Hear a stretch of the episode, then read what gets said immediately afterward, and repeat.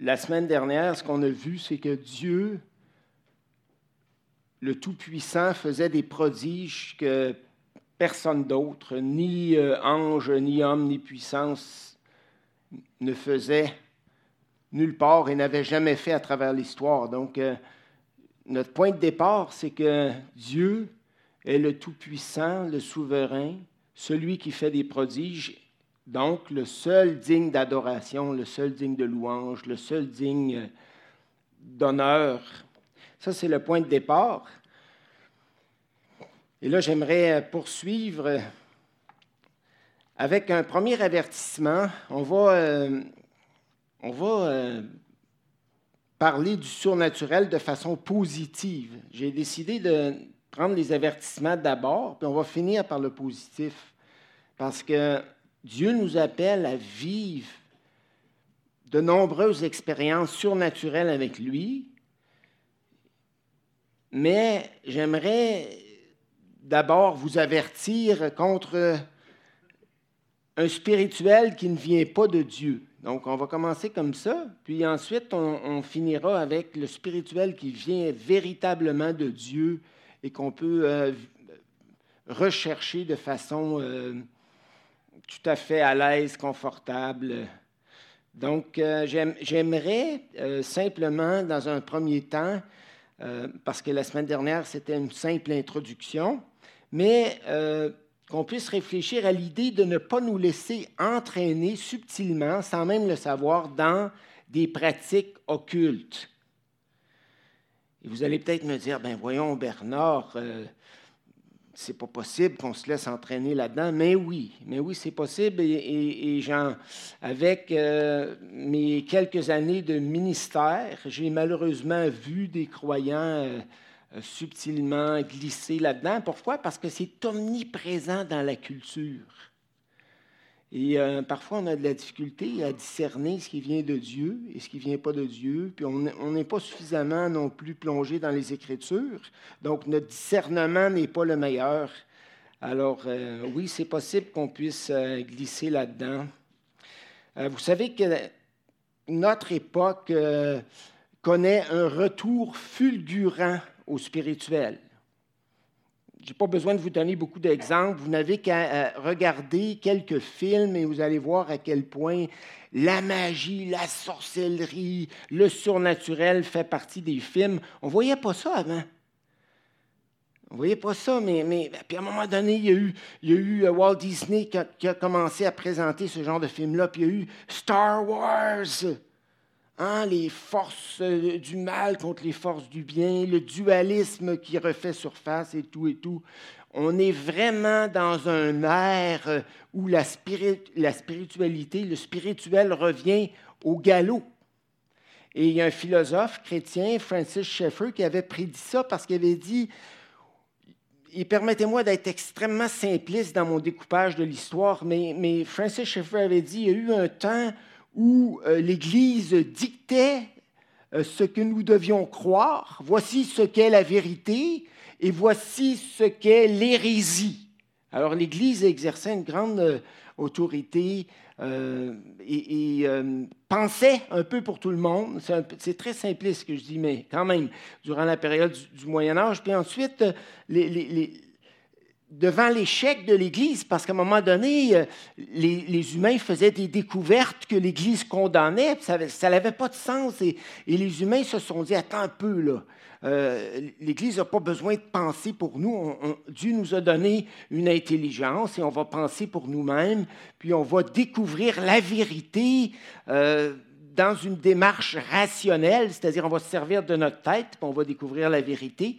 Puis là, on a, glissé dans la période hein, qu'on a, appelée, euh, dans le fond, le, le, siècle des Lumières, euh, euh, la Renaissance, qui a donné lieu à la Renaissance, puis on a eu la réforme en même temps. Mais l'idée, c'était de ne pas se contenter de ce que l'Église nous disait comme étant vrai ou faux, bien ou mal, mais de nous-mêmes faire une recherche, comprenez-vous, euh, avec euh, l'intelligence que Dieu nous avait donnée. Dans le cas de la réforme, c'était une question davantage de revenir euh, aux sources, c'est-à-dire à la Bible. Dans le cas de, de la Renaissance, c'était de revenir aux philosophes grecs de l'époque classique. Charles, c'est simpliste mon affaire. Mathieu aussi, j'ai deux historiens ici. C'est pas drôle. En tout cas, vous, vous, me parlerez après la classe. Voilà.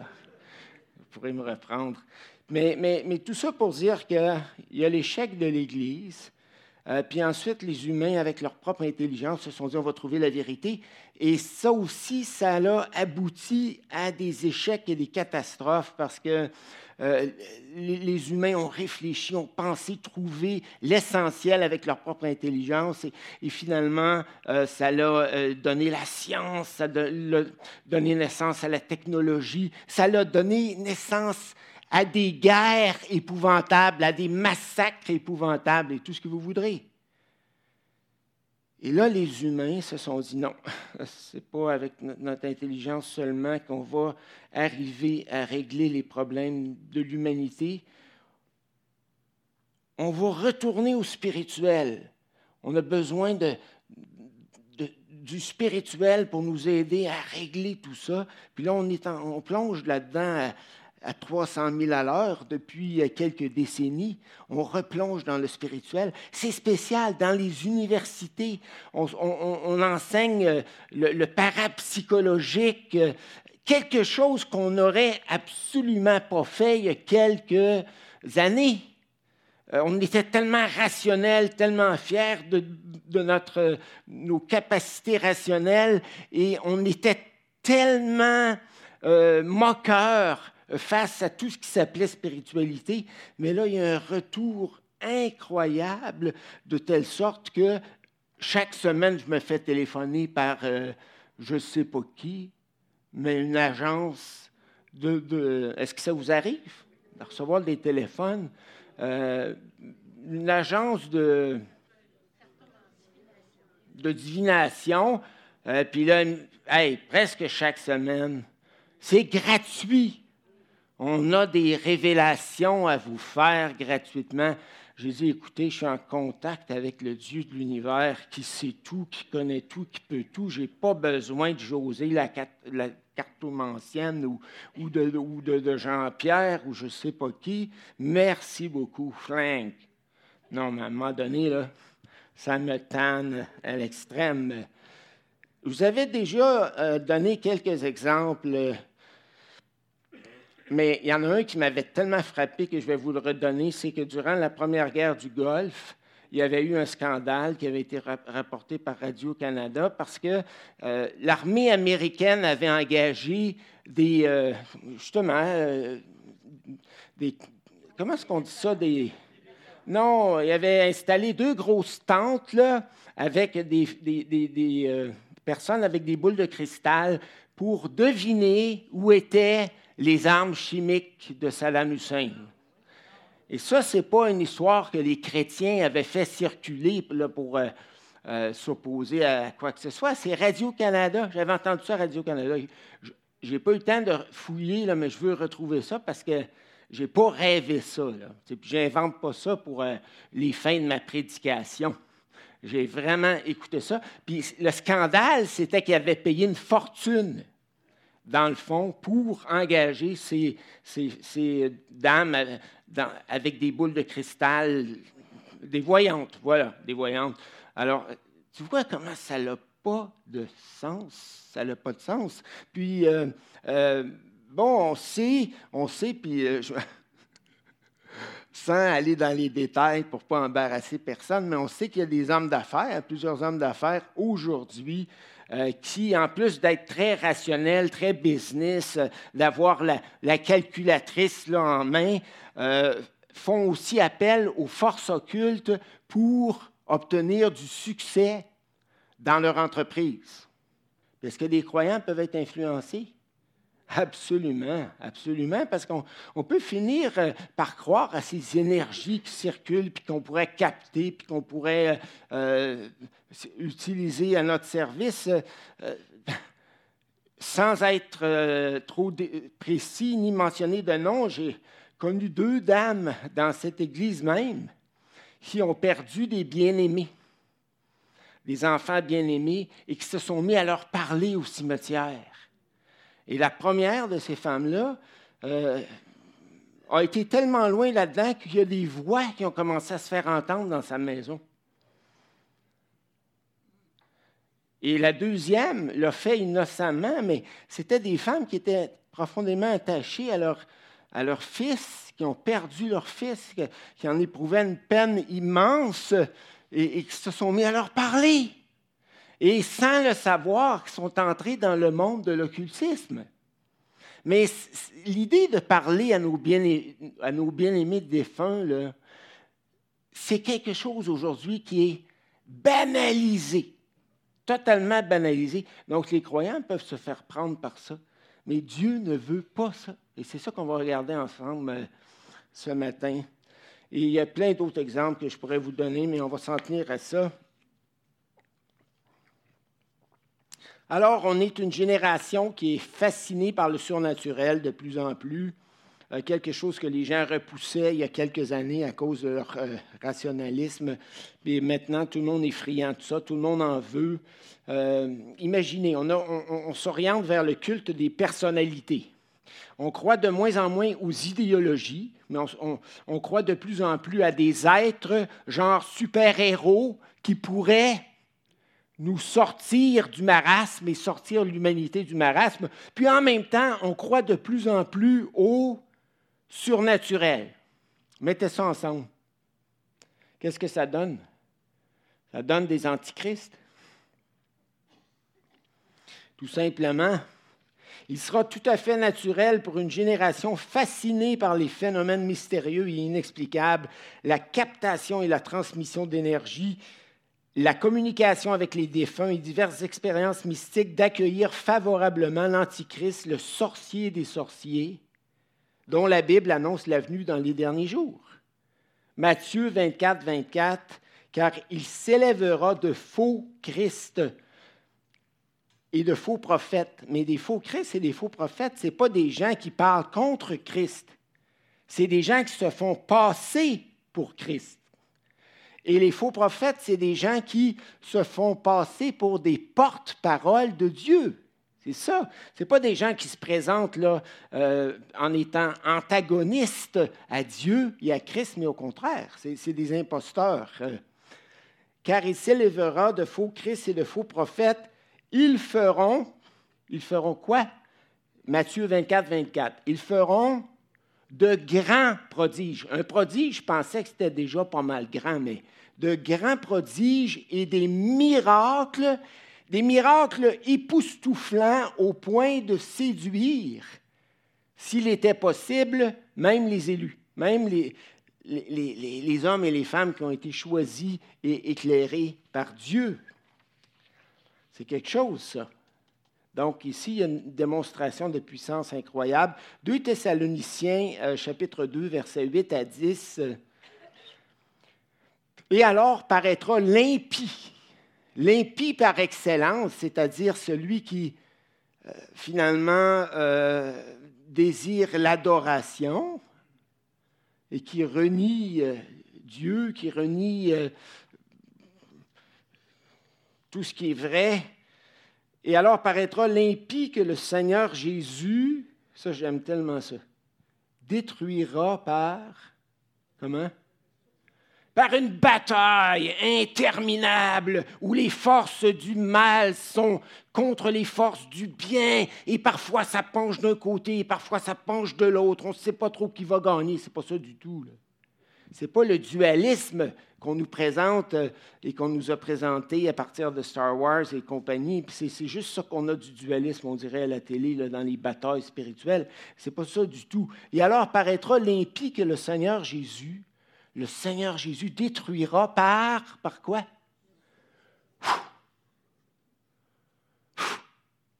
Un château de cartes. Spécial, hein? L'être le plus puissant, investi de la puissance de Satan, Jésus le détruit par le souffle de sa bouche. On n'est pas dans le dualisme par des forces à peu près égales, dans une bataille avec des forces à peu près égales, pas du tout et qui l'anéantira par l'éclat de son avènement, sa lumière, l'éclat de son avènement. L'apparition de cet impie se fera par la puissance de Satan. le maximum de puissance que Dieu a donné à Satan, évidemment, avec toutes sortes de miracles, de signes et de prodiges mensongers. Mensongers, ça veut dire quoi? Qui visent à éloigner les humains du vrai Dieu, qui visent à les tromper. Parce que euh, l'Antichrist euh, va, se faire passer pour Christ, c'est-à-dire pour le sauveur de l'humanité. Il va sortir l'humanité du marasme, puis il va se faire passer pour le, sauveur euh, par excellence, l'apôtre de l'amour, l'apôtre de la paix et tout ce que vous voudrez, mais tout cela n'est que mensonge, mensonge, et vise à éloigner les hommes et les femmes du vrai Dieu. Alors, je reprends, l'apparition de cet impie se fera par la puissance de Satan avec toutes sortes de miracles, de signes et de prodiges mensongers, et avec toutes les séductions de l'iniquité, de l'injustice. Les séductions de l'iniquité, qu'est-ce que ça veut dire dans le contexte euh, pour ceux qui périssent parce qu'ils n'ont pas reçu l'amour de la vérité pour être sauvés. Donc, il va y avoir beaucoup de péchés, beaucoup d'injustices qui vont euh, accompagner ce règne euh, de, l'Antichrist. Alors, la question à se poser, qu'est-ce que Dieu pense des pratiques occultes qui sont en train de paver la voie pour la venue de l'Antichrist? Et ça, c'est tellement clair, tellement clair ça, on peut dire oui, ça s'en vient parce que c'est là que c'est dans cette direction-là qu'on va. Eh bien, quand tu regardes la parole, et c'est ça que j'aimerais faire avec vous, parce qu'il faut, il faut absolument qu'on revienne à la parole. Parce que vous savez, vous connaissez l'histoire de la grenouille, hein, la grenouille euh, qu'on met dans une casserole et qu'on fait cuire à petit feu, puis c'est tellement un petit feu qu'elle ne se rend pas compte qu'elle est en train de cuire. Puis on est comme ça, un peu. La culture a cet effet-là sur nous. Je me souviens au début, là, quand il y avait euh, un peu d'immoralité dans les films, on était très, très sensible à ça. Là, il y a une immoralité criante dans les films, puis presque plus personne bronche. Même chose pour la violence, même chose pour l'occultisme. On s'habitue à ces choses-là parce qu'on baigne là-dedans, on trempe là-dedans. Et c'est pour ça que même si on est croyant, on peut se laisser prendre. On peut, on peut se faire, euh, je ne sais pas, tirer aux cartes juste pour le fun, juste pour le plaisir. Hein, où on peut se faire lire dans le thé juste pour le plaisir ou parce qu'on ne veut pas déplaire à la personne qui nous l'offre. Mais, attends un peu, là. Est-ce que, Dieu aime ça? Est-ce qu'on est là à regarder l'horoscope, là, comme les, non-croyants? Là?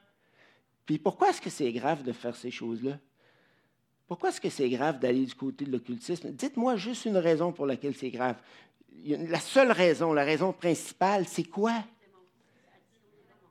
Ça attire les démons, oui, mais, il, y a une raison, il y a une raison plus grave là, encore. C'est quoi? Ça nous, ça nous détourne de Dieu, ça nous détache de Dieu. Et, la chose que le diable veut faire, là, il y a juste une chose qu'il veut faire. Rien d'autre, nous détacher de Dieu. Il veut nous détacher de Dieu. C'est ce qu'il a essayé de faire avec Jésus euh, lorsqu'il l'a tenté, lorsqu'on a le récit des tentations. Qu'est-ce qu'il a voulu faire?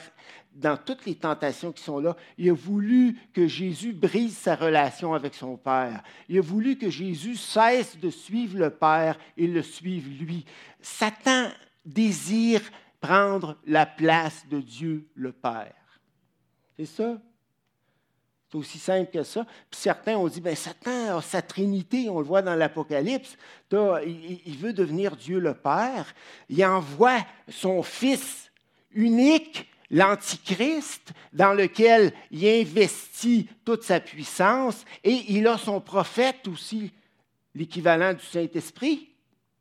C'est une trinité diabolique. Ni plus ni moins, mais, dites-vous une chose Satan désire simplement détourner les non-croyants, évidemment, qui sont déjà détournés, mais les croyants aussi, de Dieu. Ça, c'est le point. Alors, c'est ce qu'on va voir dans les versets. Lévitique, euh, tournez avec moi dans Lévitique, chapitre 19, versets 26 et 31. Je pourrais lire plusieurs versets, mais je vais juste en lire quelques-uns. Ne pratiquez pas la magie, ni la divination. Ne vous adressez ni à des médiums, ni à des devins, des gens qui vont deviner l'avenir pour vous, pour vous rassurer.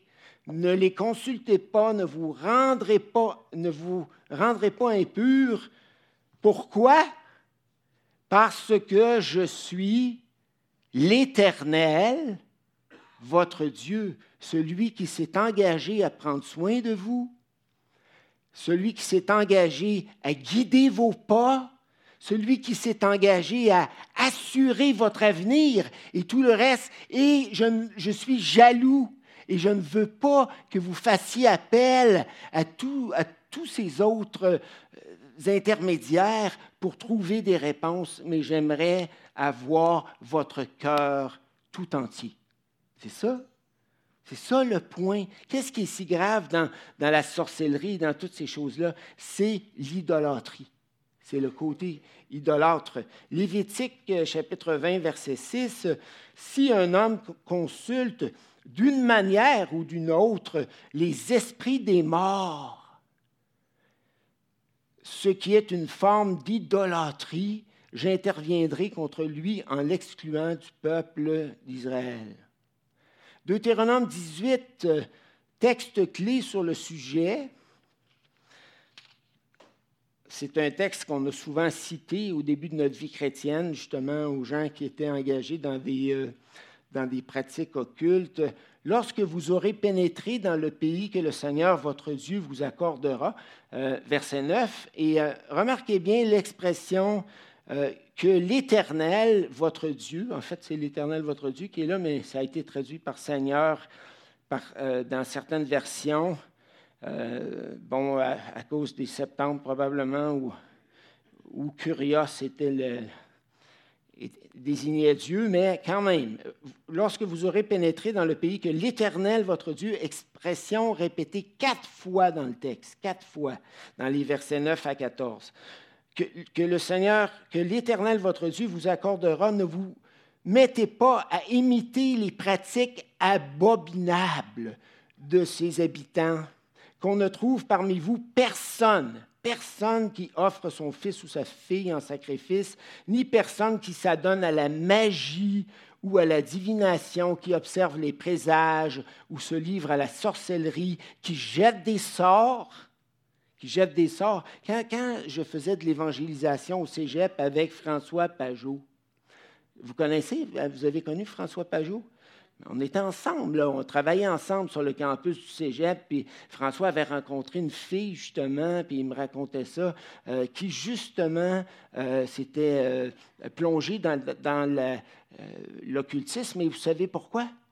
Parce que le diable lui avait donné des pouvoirs puis, elle pouvait, le mal qu'elle souhaitait aux gens de son entourage, parce qu'elle ne les aimait pas, ça se produisait. On n'a pas à en douter. qui jette des sorts, qui interroge d'une manière ou d'une autre l'esprit des morts. Le Seigneur, votre Dieu, votre Dieu, le seul Dieu, celui à qui vous devez vous attacher et à nul autre, a en horreur Abomination, horreur, c'est des mots quand même qui sont assez forts. A en horreur ceux qui agissent ainsi, et c'est pourquoi il va déposséder les habitants de ce pays lorsque vous arriverez. Tu sais, des fois, juste une petite parenthèse, on trouve que la conquête du pays promis, c'était injuste. Parce que dans le fond, les Israélites dépossédaient et tuaient les gens de la place. Mais pourquoi, dans le fond? Pourquoi Dieu leur a permis de faire ça? Parce que le péché de ces gens-là était rendu à leur comble et l'Éternel ne pouvait plus supporter. Et le péché principal de ces gens-là, c'était de s'être enfoncés dans une idolâtrie épouvantable. Verset 13, Pour vous conduisez-vous de manière irréprochable à l'égard de l'Éternel, votre Dieu. Les peuples que vous allez déposséder écoutent les conseils de ceux qui pratiquent la magie ou la divination. L'Éternel, votre Dieu, ne vous permet pas d'agir ainsi, parce qu'il vous aime jalousement et il va prendre soin de tous vos besoins. L'Éternel est mon berger. Je ne manquerai de rien. Il me fait reposer dans de verts pâturages. Il me dirige près des eaux paisibles. Un autre cas qui est incroyable, c'est le cas de Saül. Saül est mort parce qu'il avait été infidèle envers le Seigneur. Il avait négligé d'obéir à ses commandements et il avait même évoqué l'esprit d'un mort pour le consulter parce qu'il savait que l'Éternel l'avait rejeté, mais c'est Saül qui avait rejeté l'Éternel en premier lieu. L'Éternel l'avait rejeté et là, il se tournait vers les... euh, euh, Qu'est-ce qu'on disait tantôt? Là, les, je sais jamais le terme les voyants, les voyantes, que lui-même avait condamné de son royaume, que lui-même avait exclu de son royaume à un certain moment. Mais là, il faisait appel à ces gens-là pour, pour avoir des réponses. Alors ça, c'est quelque chose qui était vraiment épouvantable. Donc, je reviens un petit peu euh, sur le dualisme. On n'a pas énormément de temps, mais j'écourte un peu. Je reviens un petit peu sur le, le dualisme. Dans la plupart des récits où les forces du bien et les forces du mal s'affrontent, le combat semble toujours serré et son issue incertaine. Cette vision des choses reflète une pensée dualiste ou manichéenne, pensée alliant des éléments du christianisme, du bouddhisme et du euh, zoroastrisme, et pour laquelle le bien et le mal sont deux principes fondamentaux, égaux et antagonistes.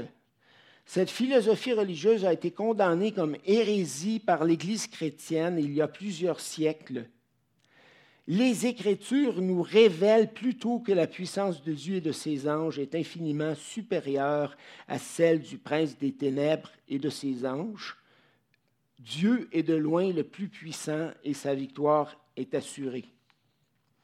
Et on va, on va euh, prendre euh, deux, trois dimanches pour parler des anges, des anges et des démons, parce qu'on ne peut pas aborder le sujet du surnaturel sans euh, faire une étude sur l'angéologie. là, je vais avoir un PowerPoint dans ce cas-là, parce que c'est quand même assez complexe, mais on va regarder ça ensemble. Et, et qu'est-ce qu'on sait des anges? Et qu'est-ce qu'on sait des démons, vraiment? Mais je reviens à Matthieu 28, 18, et j'aimerais juste faire une observation ou deux par rapport à ce, verset-là, Jésus s'étant approché de ses disciples, leur dit, tout pouvoir, tout pouvoir m'a été donné dans le ciel et sur la terre. Donc, euh, là, la première question que je me dis, qui lui a donné tout pouvoir? Tout pouvoir, ça veut dire quoi d'abord? Tout pouvoir, pensez à ça. Non, mais tu regardes ce verset-là, tu dis, OK, tout pouvoir. Là. Pouvoir illimité. OK, on va dire ça. Le pouvoir illimité m'a été donné. Donné de la part de qui? Qui le possédait, ce pouvoir-là illimité? Son Père. Le Père a investi tout pouvoir dans le Fils. Mais le diable va investir tout le pouvoir qu'il a dans son Antichrist mais, mais ce n'est pas un pouvoir illimité. Parce que, comme on va le voir dans notre étude des anges, le, diable est un être créé avec de grands pouvoirs parce que Dieu n'a pas peur de la compétition. Pourquoi est-ce que Dieu n'a pas peur de la compétition? Parce que son pouvoir est illimité. Et même si Dieu avait créé un ange avec de très, très, très grands pouvoirs, quand un pouvoir illimité,